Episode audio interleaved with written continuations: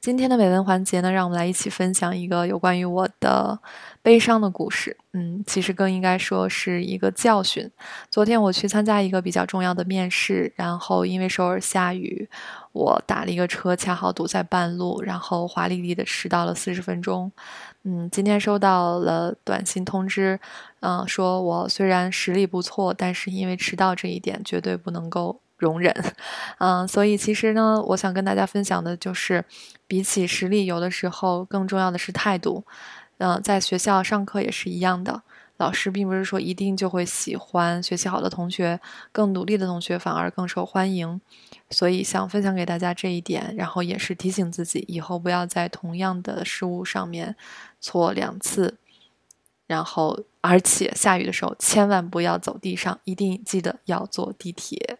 这条时间不够了，请大家回复九零三七 C 来听我的朗读。